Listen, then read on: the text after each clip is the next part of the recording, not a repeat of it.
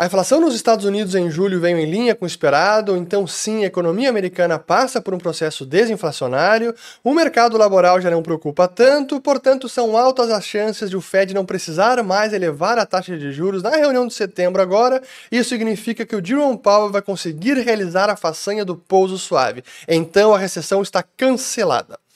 Calma, não é bem assim, e é isso que eu quero mostrar para vocês, então observem atentamente os vários indicadores que eu vou mostrar nesse vídeo. Começando justamente pela inflação, que de fato no mês, na leitura cheia do CPI, veio em 0,2% no mês, anual 3,2%, mas o núcleo em 0,2% também, porém a leitura anual ainda em 4,7%, bem acima dos 2% que é a meta do Fed.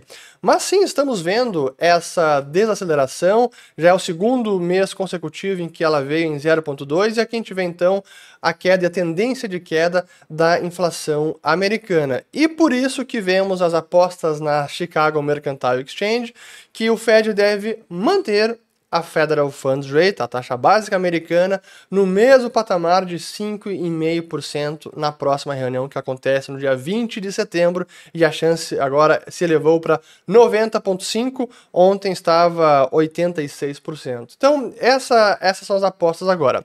Mas a inflação, de fato, ainda está machucando a economia americana e o consumidor americano.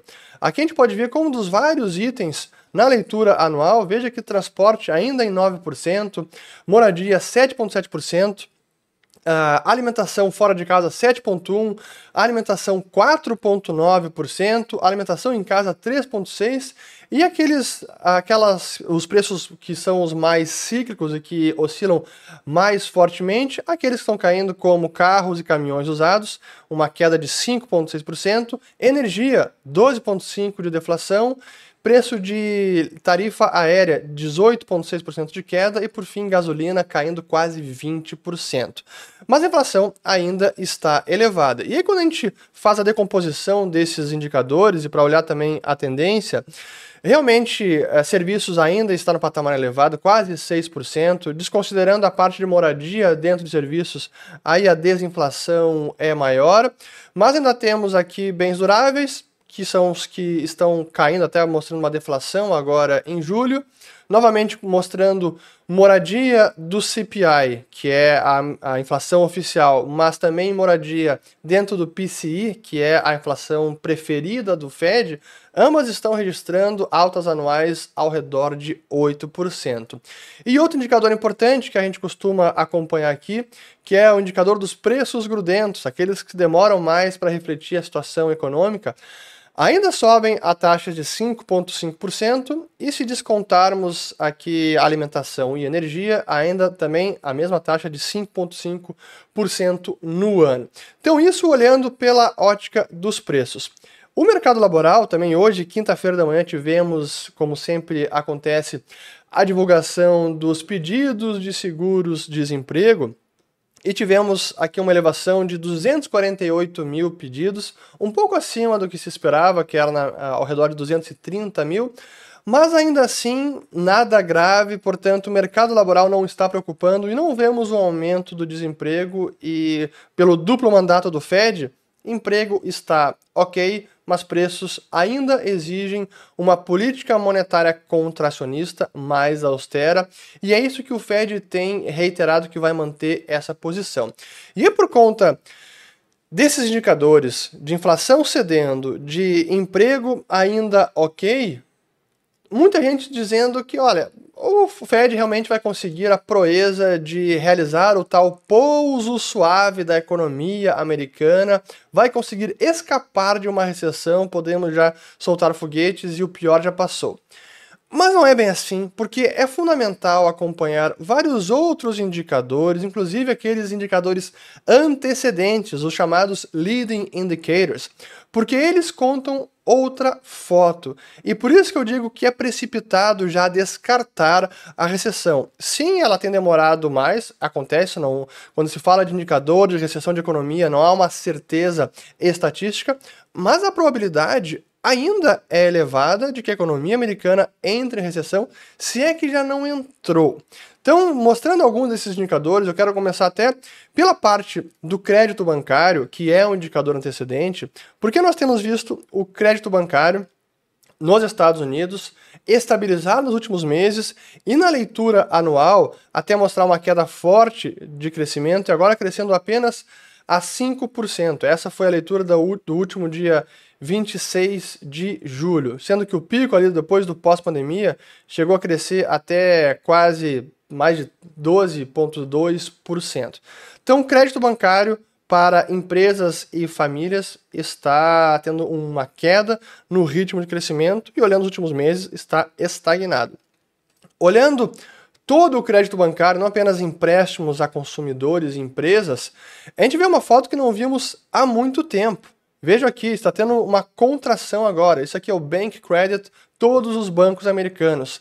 Isso não se viu nem na pandemia, se viu apenas em 2009 e nas demais recessões, nem em 2001, nem em 91 e nem lá na década de 80. Voltando aqui para o gráfico anterior, o que eu quero mostrar aqui é que em recessões a gente costuma ver o crédito contrair. Isso aconteceu na pandemia, depois da, da grande queda da atividade econômica. Tivemos a mesma coisa na recessão de 2007 a 2009, também na recessão de 2001, também na recessão de 90. Então, isso é o que costuma acontecer.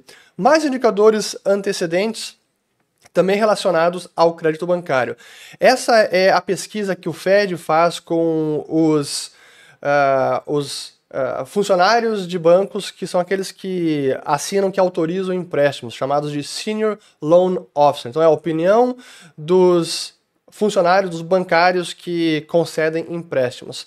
O que, que eles estão respondendo com relação aos critérios ou exigências para os empréstimos, que eles estão aumentando as exigências. E agora chegou no maior patamar, 4,8%, maior que isso só na pandemia ou então na recessão de 2007 até 2009. Então, mais um dado importante. Outro que denota uma complacência ou o mercado má precificando a diferença de risco entre empresas e governos soberanos também, que são chamados spreads. Esse aqui é o diferencial de taxa de juros entre o governo americano e as empresas de, de high yield, que são aqueles de grau especulativo.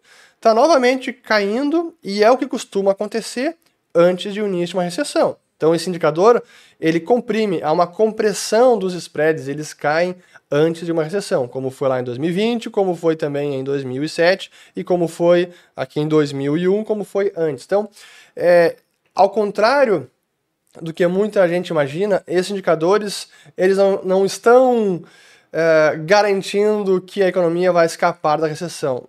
Pelo contrário, tudo está em linha com a teoria dos ciclos econômicos e do que diz os indicadores, do que dizem os indicadores antecedentes. Outro indicador importante, esse tem a ver com o setor de transportes, fretes, logística, que é os envios de caixas de papelão para pacotes. Então vejam que esse dado mostra uma queda na demanda que não se via desde a recessão de 2007, 8, 9. Então, os últimos quatro trimestres mostrando queda na demanda por caixas para pacotes. Outro indicador importante tem a ver com os gastos do consumidor, e até eu trago uma matéria da empresa Economic Cycle Research Institute, cujo site é businesscycle.com, ou ciclo de negócios, ciclo econômico, que pergunta o seguinte: a força dos gastos do consumidor torna a recessão menos provável? E é o primeiro parágrafo aqui que fala que é sabido que os gastos do consumidor representam mais de dois terços PIB, do PIB dos Estados Unidos. Portanto, supõe-se que um consumidor forte seja axiomaticamente equivalente a uma economia forte e, portanto, a riscos de recessão reduzidos. O padrão cíclico realmente contradiz essa tomada otimista. E aqui eu reproduzo o gráfico que eles utilizam, mostrando primeiro na linha vermelha o gasto do consumidor sobre o PIB e na linha azul que é o gasto com o investimento privado doméstico também sobre o PIB. E o que a gente vê é essa ciclicalidade do investimento, que é maior do que o gasto consumidor, mas que em meio a recessões, o gasto pode até subir em relação ao PIB, enquanto o investimento cai bastante. A gente teve isso na recessão agora do, da pandemia, que foi muito breve. Tivemos esse mesmo comportamento observado na recessão da grande crise financeira de 2008, também tivemos isso em 2001, também tivemos isso em 91. Então, é um padrão recorrente com relação ao gasto consumidor e o investimento doméstico privado. Mas eu quero avançar e mostrar agora um dos que é um dos que eu considero um dos melhores indicadores, que é aquele que é compilado pela Conference Board, que é o chamado de Lei Leading Economic Index, que é um indicador antecedente econômico e é um indicador composto porque ele é feito com vários indicadores. E na leitura recente, a última temos a de junho, a de julho ainda não saiu, o que a gente vê é o seguinte. Então a variação ano contra ano do lei, que é a linha azul, que mostra uma forte contração, similar ao que foi na pandemia, e similar ao que tivemos também lá em 2008 em 2001. E a linha cinza, que é a variação real do PIB, que ainda não mostrou uma contração, mas se observarmos o padrão histórico, o natural seria esperar uma recessão, portanto, uma contração ou uma desaceleração nos próximos trimestres. E aqui tem a decomposição dos indicadores, é, desde o indicador de crédito, o próprio SP500, que é um indicador antecedente, as ações, assim como o diferencial da taxa de juros americana menos a taxa básica, outros componentes não financeiros, como a expectativa do consumidor com relação às condições dos negócios, o indicador de novos pedidos, as licenças para construção em moradia privada, é, horas semanais médias na manufatura, novos pedidos de manufatura, a exceção de bens de capital de, que, que, não, que são de, não de defesa e excluindo aviões, enfim. Por esses indicadores, o lei, o indicador econômico antecedente, está mostrando uma queda. E é por fim que eles mostram que é dessas últimas três recessões que em todos os momentos o indicador lei emitiu um sinal de recessão. Foi em 2000, foi em 2008 ou 2007 ainda, também em 2020 e agora a mesma coisa. Então, pelo indicador antecedente, a economia americana ainda corre muito risco de entrar em recessão. Mas eu quero até ampliar a janela desse indicador, utilizando agora o site do Iardeni Research, que mostra o lei desde a década de 50. Vejam só, tivemos a recessão aqui de, do final da década de 60 contração do lei, também tivemos ali em 73, 75, também tivemos forte em 79, também tivemos forte em 81, 82, também tivemos em 91, também tivemos em 2001, também em 2008, também em 2020 e agora estamos neste mesmo nível de contração do indicador antecedente. E não necessariamente uma recessão vai registrar quedas consecutivas do PIB. Isso não aconteceu na recessão de 2008, não, não aconteceu também na recessão de 2001, mas pelos outros indicadores, o chamado NBR, que é o comitê que data o ciclo econômico americano, pontuou lá início e fim de recessões, mesmo em meses ou trimestres em que o PIB não teve uma contração. O resumo da ópera é: a probabilidade de uma recessão ainda é elevada, mas há uma garantia, há uma certeza de que ela vai acontecer? Não. Mas a datação de início e fim de recessão é sempre posterior. Então, talvez daqui dois, três, quatro, seis meses, o NBR vai dizer: ó, realmente a recessão começou justamente em setembro de 2023, quando todo mundo achava que a economia tinha escapado da recessão. Pelo contrário, pelos vários indicadores observáveis, a economia americana estava prestes a entrar numa recessão. É o que pode acontecer, não há uma garantia que isso vai acontecer. Agora, quais são as implicações de investimento, por exemplo? São das mais uh, variadas. O próprio índice de ações, que agora, olhando o SP500 e o Nasdaq, mostram um rally forte, na minha avaliação, não é sustentável. Significa que ele vai cair 30, 40, 50%? Eu não tenho a menor ideia. Mas olhando deste momento para frente, a relação risco-retorno de aumentar a exposição no mercado acionário americano, para mim não é favorável. Tem pouco a ganhar e muito a perder. E até para mostrar, junto dentro desse, desse relatório aqui do Yardeni Research, ele também mostra, contrasta o lucro futuro que está sendo projetado pelos analistas junto com o lei. Deixa eu colocar aqui, ó, vamos lá. Estou procurando. Aqui, ó. Aqui temos. Então, SP500, lucros futuros e o. Aliás, aqui, ó. Lucros futuros e o Leading Economic Indicators.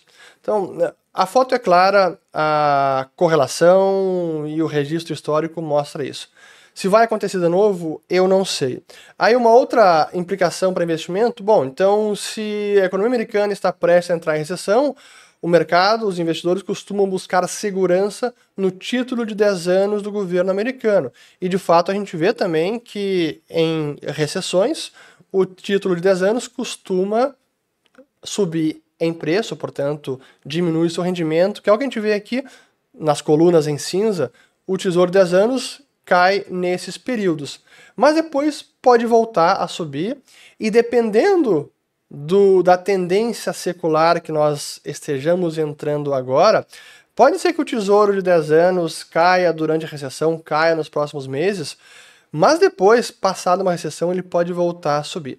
Até porque nós estamos entrando numa nova era, talvez mais inflacionária do que foi no passado, em termos de o nível de inflação daqui para frente deve ser maior, ou tem chance de ser maior, do que foi nos últimos 10 anos. Então, esse grande bull market de décadas aqui, vamos ver, foi 80, praticamente 4 décadas de bull market em tesouro americano de longo prazo, taxas longas, talvez agora a gente esteja entrando num bear market do tesouro. Não sei, mas cuidado para aqueles que querem é, especular na ponta longa da curva de juros. Por fim, vou deixar aqui mais dois vídeos sobre recessão americana e sobre inversão da curva de juros, que eu nem comentei aqui, mas também é um dos indicadores preditivos, mas como isso aconteceu há mais tempo, eu não quis chover no molhado. Espero ter gostado, compartilhem esse vídeo, se curtiram o conteúdo, se inscrevam no canal, ativem o sininho, também apertem o joinha aqui de curtir, isso ajuda o YouTube a divulgar ainda mais o vídeo, e volto no próximo. Valeu!